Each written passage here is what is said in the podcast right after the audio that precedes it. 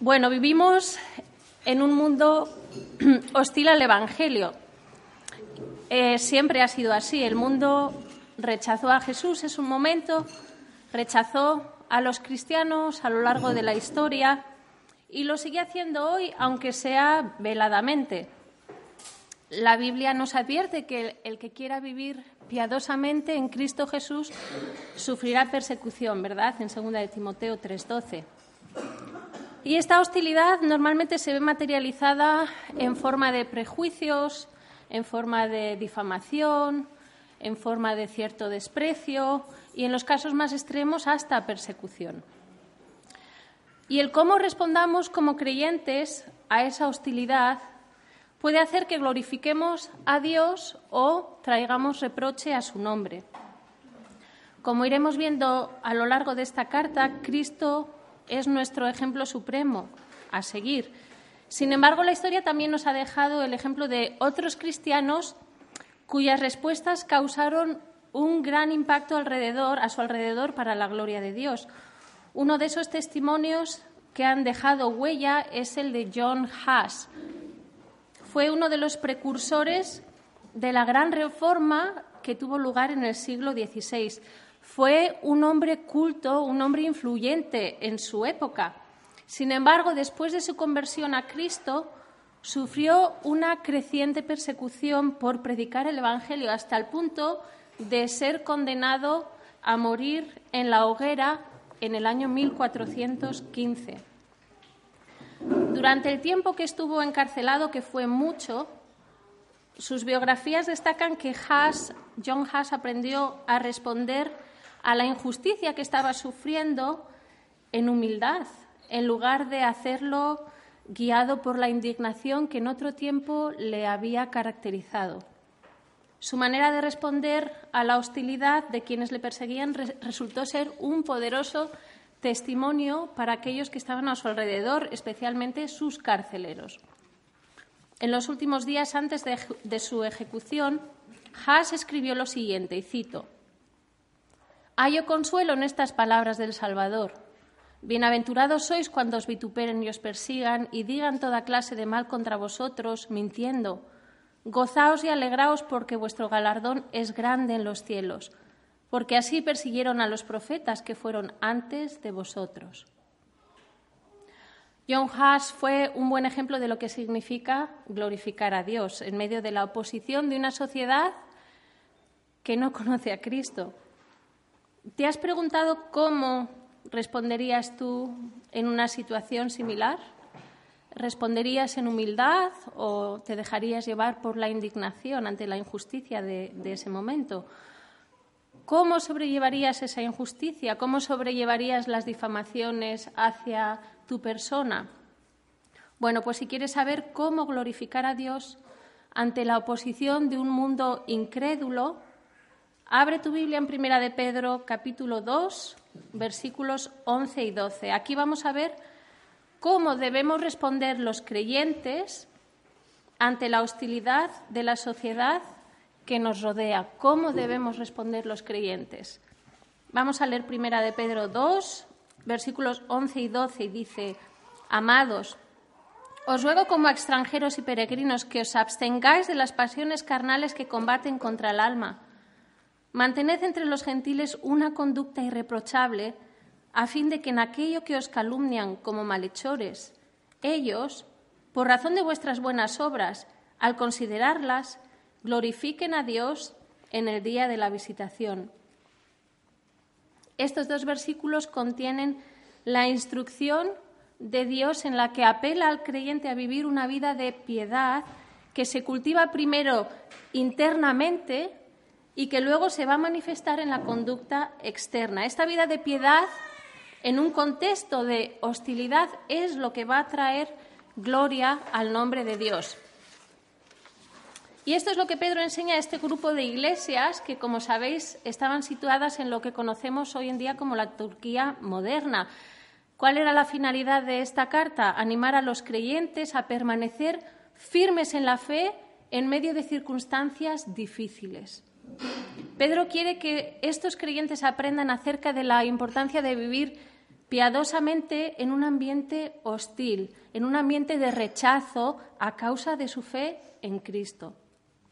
Como hemos estudiado anteriormente, Pedro les ayuda a mantener la perspectiva adecuada de la vida en medio de su sufrimiento. ¿Y qué hace? Lo primero que hace es dirigir sus miradas hacia qué? Hacia la grandiosa salvación que tenemos y la esperanza eterna en Cristo.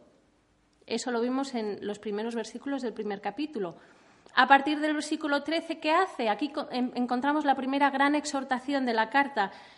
Les llama a qué? ¿Recordáis? A vivir en santidad. Muy bien. A vivir en el temor del Señor, en el versículo 17. A caracterizarse por el amor fraternal, como vimos en los versículos 22 al 25. ¿Y por qué podían vivir así? Pues porque habían nacido de nuevo por medio de la palabra de Dios. Una palabra que, como vimos, no solo tiene el poder de salvar, sino de santificar continuamente al creyente. Y así llegamos al capítulo 2, donde Pedro sigue alentando a estos creyentes y les recuerda que su situación era privilegiada. Ahora, podéis preguntaros, o ellos seguramente se preguntaban, situación privilegiada, pero mira todo lo que estamos sufriendo. ¿Y qué les dice Pedro? ¿Por qué su situación era privilegiada? porque ahora formaban parte de la Iglesia de Cristo. Ahora formaban parte de algo mucho mayor que ellos mismos. Habían sido elegidos por Dios como pueblo escogido, real sacerdocio, pueblo adquirido para posesión de Dios. Y esta posición espiritual que los creyentes poseen como un colectivo, fijaros que no está hablando de manera individual, sino como un colectivo, tiene la finalidad de anunciar algo grandioso que tenían que anunciar, las virtudes de Dios, es decir, sus obras desde la creación hasta la redención en Cristo Jesús. Fijaros lo importante que era para ellos y para nosotros hoy mantener la perspectiva adecuada de las cosas en medio de una situación difícil o de sufrimiento o cualquier tipo de problema que estemos enfrentando. ¿Os dais, os dais cuenta? Así que ahora llegamos a este punto los versículos 11 y 12 del capítulo 2. Y aquí abrimos una nueva sección, un nuevo capítulo de, la carta. Es la segunda gran exhortación que vamos a encontrar en lo que llevamos de carta. Y comienza con, con esta importante instrucción de Dios al creyente para vivir una vida de piedad que se cultiva primero internamente y luego se manifiesta en una conducta externa. Entonces, en primer lugar, vamos a ver que para glorificar a Dios ante la hostilidad de un mundo incrédulo, debemos cultivar la piedad en nuestro corazón, como dice el versículo 11, cultivar la piedad en nuestro corazón. Pedro dice, amados, os ruego como extranjeros y peregrinos que os abstengáis de las pasiones carnales que combaten contra el alma. Fijémonos que lo primero que enseña Pedro es a cuidar nuestra salud espiritual, a buscar la piedad interna en lo privado de nuestro corazón. Y esto es así porque la Biblia establece que nuestra conducta externa es un reflejo de qué? De nuestro estado interno, de nuestro corazón. Eh, lo que hacemos exteriormente siempre va a ser una manifestación, un reflejo de lo que hay en nuestro corazón. Por eso la Biblia dice, entre otras cosas, de la abundancia del corazón habla la boca. Así que lo primero que debemos hacer si queremos responder piadosamente ante la hostilidad es cultivar la piedad en lo privado e íntimo de nuestro corazón. ¿Cómo? El texto nos dice concretamente alejándonos de los deseos carnales. Ahora, ¿qué son esos deseos o pasiones carnales de los que está hablando Pedro? Se refiere a los deseos pecaminosos que son propios de nuestra naturaleza humana. Debemos comprender que a pesar de haber nacido de nuevo espiritualmente, nuestros cuerpos aún están sometidos a la maldición del pecado bajo la que se encuentra el mundo en el que estamos. Entonces, esos deseos pecaminosos de los que habla Pedro los vemos especificados, si os dais cuenta, un poco más adelante, en el capítulo 4, versículo 3, Pedro los especifica como dice que son la sensualidad, las lujurias, borracheras, orgías e idolatrías. Ahora, esta lista no es exhaustiva, no son solo estas categorías y ya está, sino que hay más. Lo sabemos porque el resto de las escrituras nos arrojan luz. Dice Galatas 5 que también las obras de la carne son inmoralidad sexual, impureza, pasiones sensuales, idolatría, hechicería, hostilidad, peleas, celos, arrebatos de furia o ira, ambición egoísta, discordias, divisiones, envidia, borracheras, fiestas desenfrenadas y otros pecados parecidos. Con lo cual, la lista podría continuar. En Primera Tesalonicenses 5, Pablo engloba las obras de la carne o los deseos de la carne bajo toda forma de mal, toda forma de mal. Así que podríamos decir que las pasiones o deseos carnales son aquellos deseos pecaminosos que, aunque nos pueden dar satisfacción física de manera temporal, en realidad resultan destructivos y se oponen al alma. Y ahora lo vamos a ver cómo es esto. Así que, ¿cuál es la manera de enfrentarse a estos deseos carnales? Bueno, la manera de enfrentarse a ellos no es conviviendo con ellos lo más posible sin llegar a caer, no es acercándose lo más posible a ver si no me quemo, sino huir de ellos en la dirección opuesta. La manera de enfrentarse a ellos, que dice Pedro, que es absteniéndose. ¿Qué significa esto? Conlleva la idea de mantenerse lejos, mantenerse a una larga distancia. Pedro está rogando a los creyentes a mantenerse alejados de los deseos pecaminosos que les iban a llevar al mal. Es lo que en otros pasajes tenemos recogido con el llamado a huir de las pasiones carnales en 2 Timoteo 2 o Romanos dice no dejar que el pecado reine en nuestro cuerpo. Es la misma idea. Imagínate que tu médico te dice que tienes que hacer dieta porque estás a las puertas de un problema grave de salud. ¿Qué harías? ¿Crees que sería sabio seguir llenando la nevera de latas de refrescos, embutido y carnes rojas? ¿Crees que sería aconsejable tener la despensa llena de donuts, chocolate y otros dulces similares? No, es evidente que no. Si tienes que hacer una dieta para evitar un problema grave de salud, te lo vas a tomar en serio.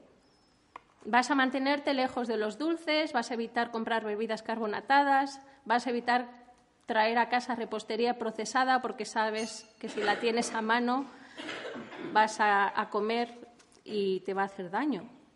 Pues con los deseos carnales pasa lo mismo porque son un peligro para nuestra salud espiritual. Nos hacen pensar que tenemos el derecho y la libertad de disfrutar de ellos, pero en realidad lo que hacen es conducirnos a una mayor esclavitud y destruyen nuestro testimonio y destruyen nuestra integridad espiritual. Sus efectos son destructivos realmente. Por eso Pedro dice que combaten, que están en guerra contra el alma. Y aquí Pedro no se refiere a una batalla aislada que uno tiene una vez en la vida, ¿no?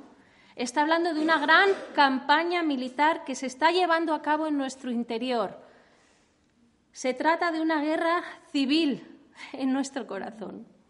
Podríamos decir que estos deseos o pasiones carnales que todavía habitan en nosotras, que son parte de nuestra naturaleza humana, son como un gran ejército que lucha contra nuestras almas para hacernos cautivas del pecado y anular nuestro testimonio. La palabra combatir en el original indica además que es una batalla que se está llevando a cabo de manera continua en la que no hay tregua. John Owen lo expresa así. La naturaleza del pecado que habita en nuestro interior le lleva a estar en constante enemistad contra nosotros. No hay posibilidad de paz. El pecado debe ser erradicado y destruido cada parte y extensión de éste. En fin, que estamos en constante guerra en nuestro interior. Y la manera de enfrentarnos a, este, a esta guerra es resistiendo activamente a los deseos de nuestra carne. Fijaros cómo describe Pablo esta lucha entre la carne y el espíritu en Gálatas 5, versículos 16 al 18. Os lo voy a leer. Digo pues, Andad por el Espíritu y no cumpliréis el deseo de la carne, porque el deseo de la carne es contra el Espíritu y el del Espíritu es contra la carne, pues estos se oponen el uno al otro, de manera que no podéis hacer lo que deseáis. Pero si sois guiados por el Espíritu, no estáis bajo la ley. Así que lo primero que debemos hacer si queremos glorificar a Dios ante la oposición de un mundo incrédulo es huir de nuestros deseos pecaminosos para tenerlos lo más lejos posible. Romanos 13 dice que no hagamos provisión para la carne. ¿Qué quiere decir? Que no demos oportunidad, que no nos metamos en la boca del lobo, que los hagamos morir. Escuchad, no hay peor testimonio a un mundo incrédulo que el de una persona que llamándose creyente vive una vida inmoral, sin dominio propio y entregada a la satisfacción de sus deseos pecaminosos. Es imposible mantener una conducta recta si primero no cuidamos nuestra piedad interior, la del corazón. De lo contrario, podemos mostrar alrededor nuestro una vida piadosa, pero no va a ser más que mera hipocresía. Es muy importante mantenernos lejos de estos pecados carnales para cultivar una vida de piedad en lo interior. Ahora, ¿por qué debemos alejarnos de ellos? Porque no debemos dar rienda suelta a estos deseos, ¿no? La respuesta la tenemos en este mismo texto, en el versículo 11. Pedro dice que la razón por la que tenemos que abstenernos de ellos es porque no pertenecemos a este mundo, porque somos extranjeros y peregrinos, porque somos ciudadanos del cielo. Y como vimos en el capítulo 1, versículo 1, eh, algunos de estos creyentes eran expatriados en un sentido literal. Eran judíos que habían salido de su tierra y estaban viviendo como extranjeros en tierras ajenas. Pero también sabemos por el resto de la carta que había gentiles en estas iglesias, quienes también eran extranjeros y peregrinos en un sentido espiritual. De hecho, la idea de que los creyentes no pertenecemos a este mundo se repite en las escrituras en el Nuevo Testamento una y otra vez. Uno de los pasajes más conocidos lo encontramos en Filipenses 3:20, donde Pablo dice que todos los creyentes, incluyendo a judíos y a gentiles, somos extranjeros en este mundo, es decir, estamos de paso, peregrinamos por esta tierra solo un breve periodo de tiempo. Nuestra verdadera ciudadanía está en el cielo. Por tanto, todos los creyentes, incluidos aquellos a quienes Pedro escribe en esta carta, somos extranjeros y peregrinos en esta tierra porque nuestra verdadera patria está en los cielos. Y en este contexto es en el que Pedro ruega a estos creyentes a abstenerse de los deseos carnales, es decir, le está diciendo, no pertenecéis a este mundo, no os identifiquéis con las pasiones del mundo, tenéis que vivir en conformidad a las leyes de vuestra verdadera patria, del reino de Dios. Hace no mucho leí un artículo bastante gracioso acerca de los españoles y su cultura. La periodista decía en un tono un tanto cómico y desenfadado que cuando un español se va de vacaciones a una ciudad extranjera, no pasa desapercibido, es fácil reconocerle. Un español siempre actúa como el español que es. Habla dando voces, no guarda el turno en las colas, come a deshoras, se queja porque las tapas que se ponen con la bebida son caras y si dan algo gratis, ahí estará para cogerlo. No sé, bueno, admitámoslo los españoles, aunque no os identifiquéis con todas estas categorías, no solemos pasar desapercibidos en los destinos europeos. ¿O no es así? Aquí hay algunas españolas, las que no lo sois. es el momento. Claro que es así. Sobre todo si vamos en grupo. Bueno, pues en un sentido similar, y salvando las distancias, como creyentes tenemos una nacionalidad celestial. Entonces debemos marcar una diferencia. No debemos adaptarnos a vivir como los demás. Si queremos glorificar a Dios ante la hostilidad de la sociedad incrédula que nos rodea y ser un testimonio eficaz, Entonces, primero debemos mantenernos lejos de los deseos carnales que nos tientan. Y a lo mejor no te identificas con el deseo de emborracharte o de participar en una orgía, pero sin duda son también deseos carnales el ansia de venganza, los celos, el enfado o la ira, la murmuración, la difamación, el contribuir a divisiones, la parcialidad y cosas semejantes. En realidad, yo, según estudiaba el texto, pensaba qué importante es examinarnos ¿no? a nosotras mismas con honestidad ¿no? y mirar con la lupa ahí atentamente, porque todas podemos reconocer que caemos fácilmente en pecados relacionados con la lengua, o con el enfado, con la ira, o con el pensar lo peor, o con el miedo, con la ansiedad, todas esas son manifestaciones carnales también y entran dentro de esta categoría también.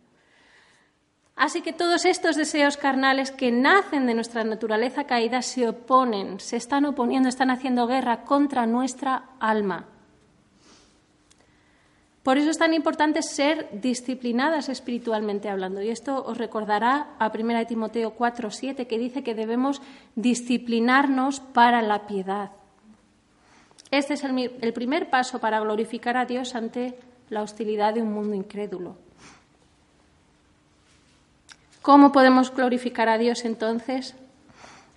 Bueno, cultivando una vida de piedad interna en lo privado de nuestro corazón, ¿Cómo? Manteniéndonos alejadas de los deseos carnales que combaten contra el alma.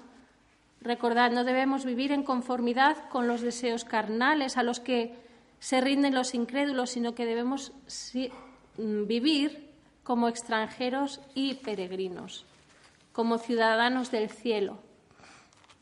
No se trata, sin embargo, solo de desechar estos deseos, sino que a su vez debemos hacer algo no solo se trata de quitar algo de nuestra vida, sino que también debemos poner otra cosa. Es lo que en la Biblia vemos muchas veces de quitar, poner, ¿no? ¿Qué debemos poner? En segundo lugar, si queremos glorificar a Dios ante la hostilidad de un mundo incrédulo, debemos mantener una conducta recta. Debemos mantener una conducta recta. El versículo 12 de Primera de Pedro 2 continúa diciendo: Mantened entre los gentiles una conducta irreprochable, a fin de que en aquello que os calumnian como malhechores, ellos, por razón de vuestras buenas obras, al considerarlas, glorifiquen a Dios en el día de la visitación. Fijaros, el versículo 12 cambia el énfasis. Una vez establecido la importancia de huir de las pasiones carnales para cultivar la piedad en nuestro interior, ahora se enfoca en la importancia de mantener de manera continua una conducta recta, irreprochable, una manera de vivir noble ante los incrédulos.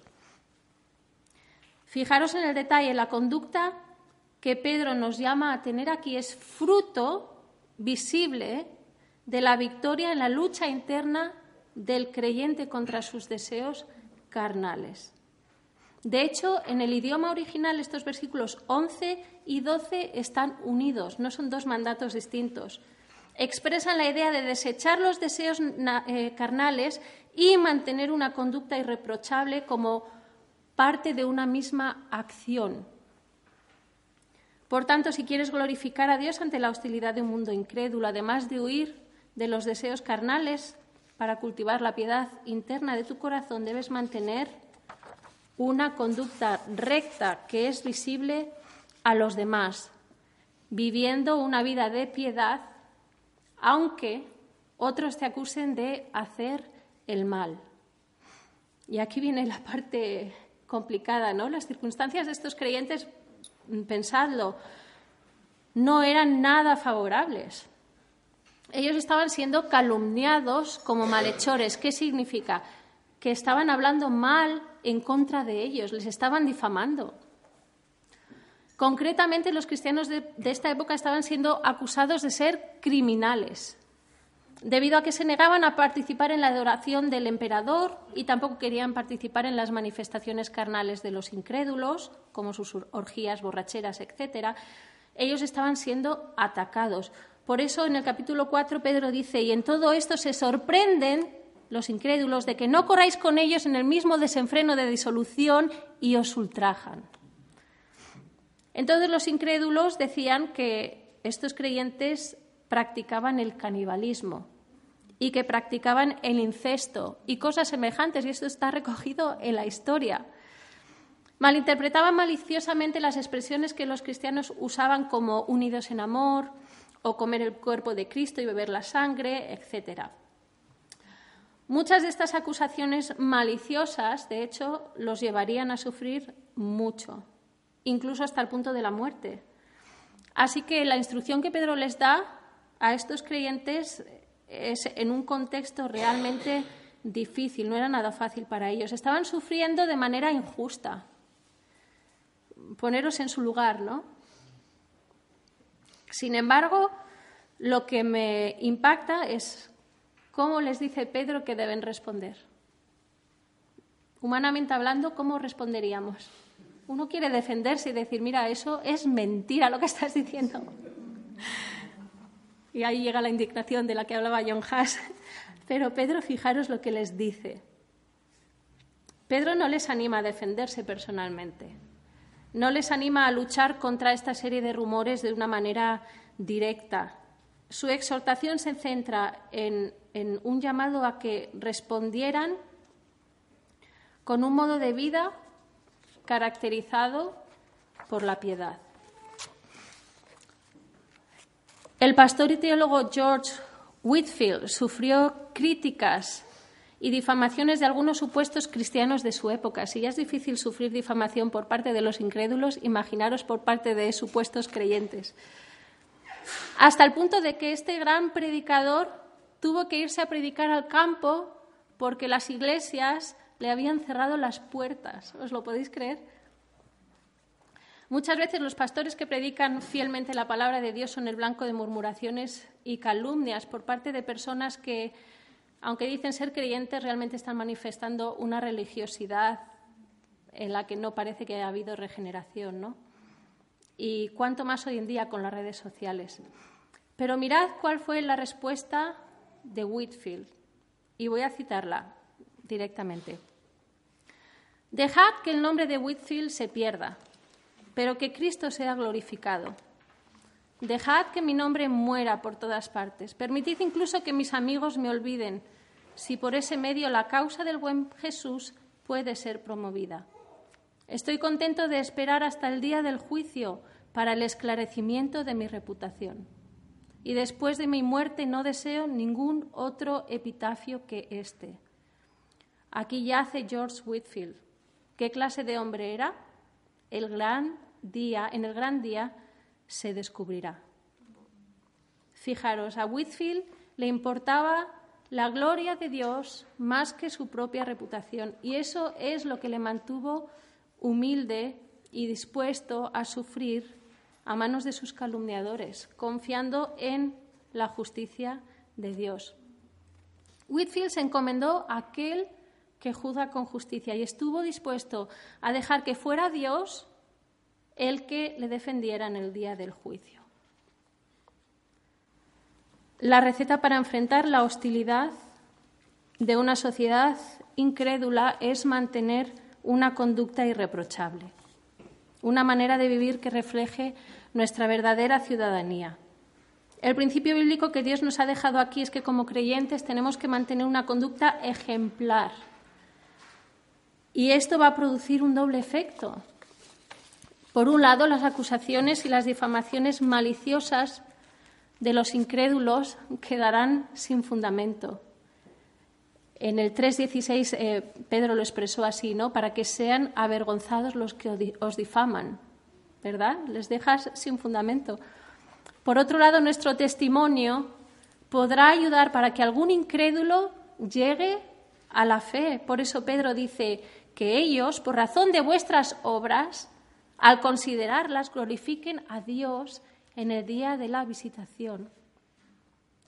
Esto mismo es lo que Jesús dijo en Mateo 5, 16, cuando dijo, así brille vuestra luz delante de los hombres para que vean vuestras buenas acciones y glorifiquen a vuestro Padre que está en los cielos. Pedro está usando las mismas palabras que oyó de Jesús para explicar a sus lectores la importancia de una buena conducta, que los incrédulos vean vuestras buenas obras y den gloria a Dios a causa de lo que ven, les está diciendo. Es el modo bíblico de refutar las falsas acusaciones. De hecho, este principio bíblico de vivir en rectitud, mostrar buenas, buenas obras o hacer el bien es tan importante que si habéis leído la carta de principio a fin veréis que Pedro lo vuelve a repetir en varias ocasiones, en el 2.15, en el 3.6, en el 3.16, de manera directa y luego implícitamente en muchos más textos. Esto es un llamado a, a no subestimar el impacto que nuestra manera de vivir puede tener. Dios nos manda a reflejar continuamente el Evangelio con nuestra vida de modo que nuestra conducta sea digna de alabanza, sea noble, sea moralmente buena, sea recta, que redunde en la gloria de Dios. Y aquí mm, quisiera hacer un pequeño paréntesis. Ya os dije que estos dos versículos que estamos estudiando hoy abren una nueva sección y esta sección irá realmente hasta el capítulo 4. En el libro, leyendo de principio a final, yo destacaría tres secciones. La primera es eh, la grandeza de nuestra salvación. Cómo Pedro les enseña a estos creyentes lo que somos en Cristo, ¿no? que iría desde el, desde el capítulo 1 hasta el capítulo 2, versículo 10. Les explica la grandeza de nuestra salvación ¿no? y las implicaciones que eso tiene. Esta segunda sección que abren estos dos capítulos trataría sobre la importancia de nuestro testimonio a la luz de esta gran salvación Ahora, ¿cómo lo vivimos? Va a ser una sección súper práctica en la que es un llamado constante a, que reflejemos lo que somos en Cristo, a que reflejemos con nuestra manera de vivir la grandeza de esta salvación recibida de la que habló antes. El tercer punto sería que el regreso de Cristo está cerca y, pasaremos nuestro futuro con Él, ¿no? Alienta a estos cristianos sufriendo que, que, el sufrimiento iba a acabar, que Cristo iba a volver e iban a estar con él. Estas serían las tres grandes secciones. Pues bien, aquí en estos dos versículos 11 y 12 empezamos la segunda sección. Pero fijaros cómo Pedro conecta este principio bíblico que estamos estudiando con los versículos sucesivos, enseñando a los creyentes a reflejar de manera concreta esas buenas obras en los distintos ámbitos de sus vidas y relaciones. Fijaros, ¿Cómo debían estos creyentes vivir vidas de piedad y manifestar esas buenas obras? La respuesta sería, como buenos ciudadanos, siendo sumisos con respecto a sus gobernantes, eso abarcaría los versículos 13 al 17, como buenos trabajadores, siendo sumisos en su ámbito de trabajo, y lo vemos en los versículos 18 al 25, y como buenos esposos, siendo sumisos en el caso de las esposas, amorosos en el caso de los esposos en el hogar. Sería capítulo 3, versículos 1 al 7, y así sucesivamente. Si os dais cuenta, todos los creyentes estamos llamados a reflejar el Evangelio por medio de una conducta irreprochable, pero esto no queda así en el aire como quién sabe lo que es. Esto se va a manifestar en buenas obras y, si me apuráis, las resumiría en un modo de vida caracterizado por un humilde sometimiento. Creo que este es el hilo conductor que veremos en los siguientes versículos iremos viéndolo según avancemos con esta carta. No me cabe ninguna duda de que esta es la manera de reflejar el Evangelio en nuestras vidas.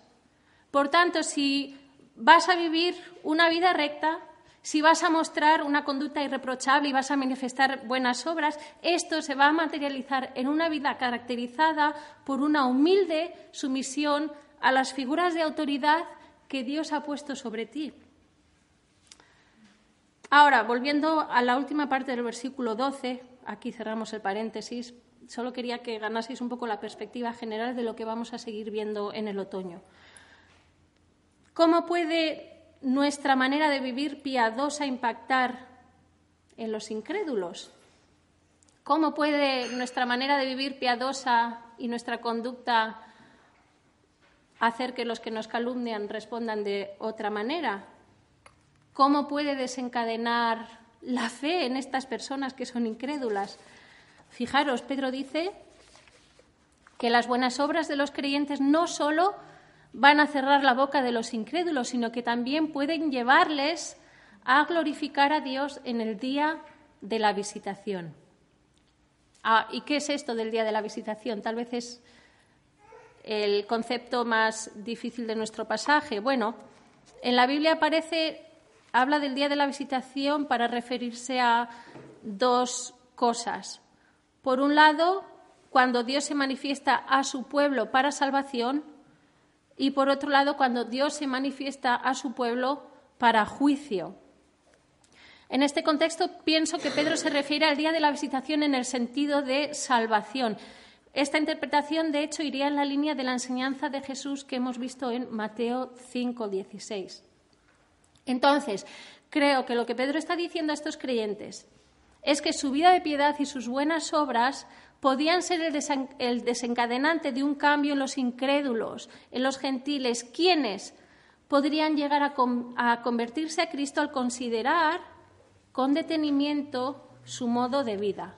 Ahora, esto no quiere decir que los enemigos de los creyentes van a elogiar sus buenas obras mientras son incrédulos. No estamos diciendo eso. Lo que decimos es que glorificarían a Dios tras ser convencidos de la verdad del mensaje del Evangelio a causa de la conducta irreprochable de los cristianos. ¿Os dais cuenta?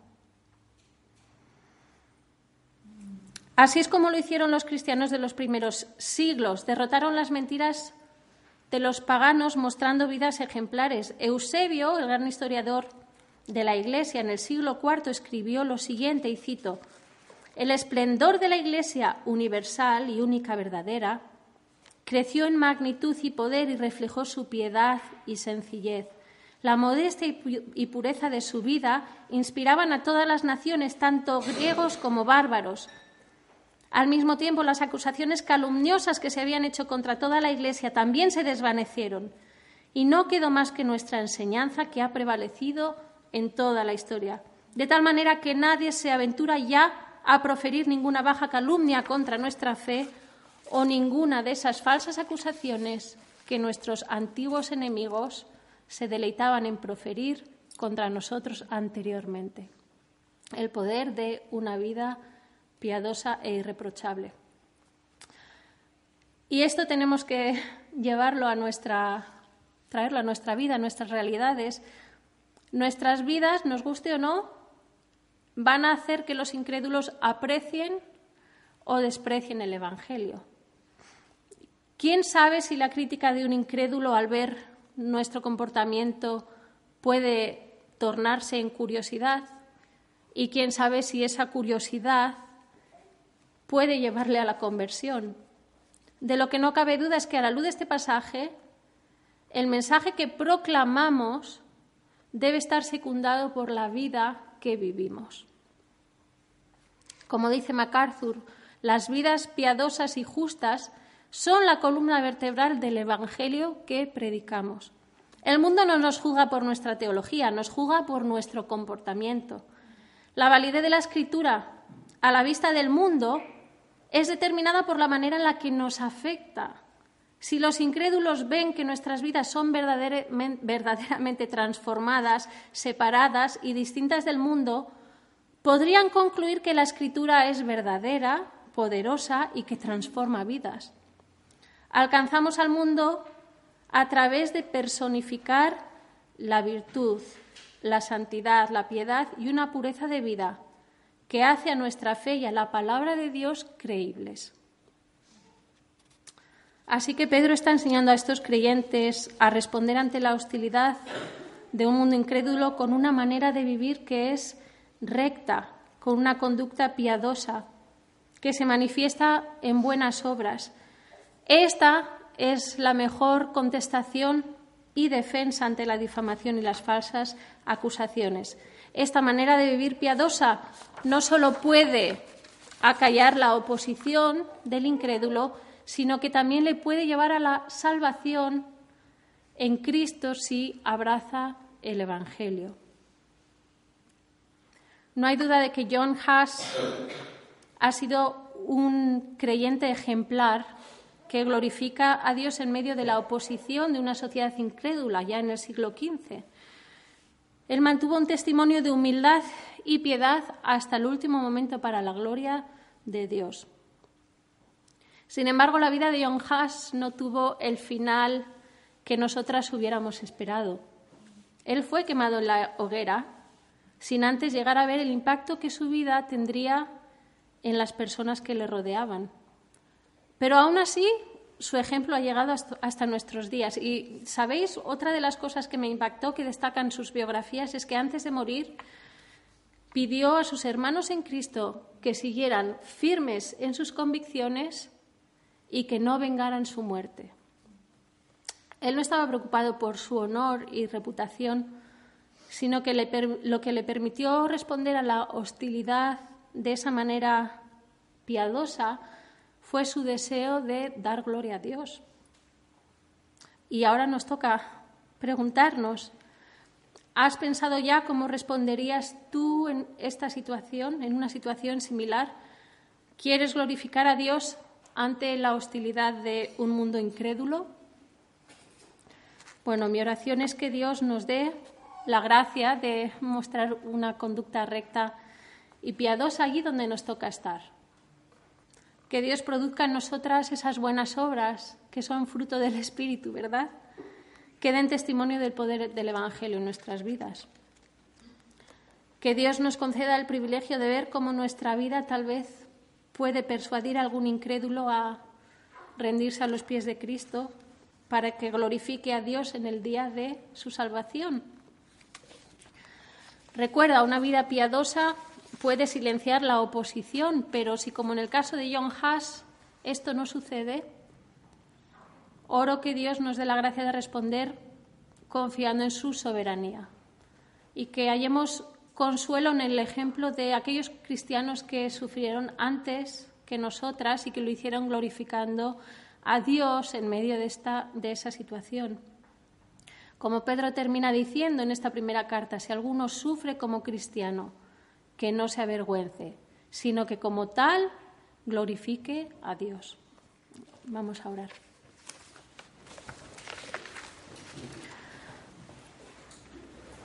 Señor, te alabamos y te damos gracias por tu palabra, Señor, y pedimos que nos ayudes a, a saborear cada una de sus palabras, Señor, y examinar nuestros corazones y Señor, que podamos abstenernos, huir de las pasiones que luchan en nuestro corazón para dominarnos, Señor, de aquellas pasiones carnales que no te agradan.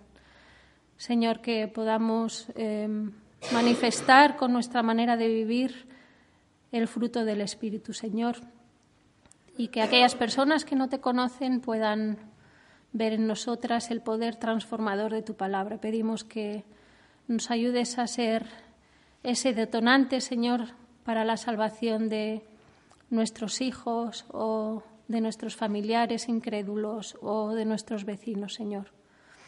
Ayúdanos a comportarnos como una, de una manera digna del Evangelio y que sea para tu gloria, Padre. En el nombre de Jesús. Amén.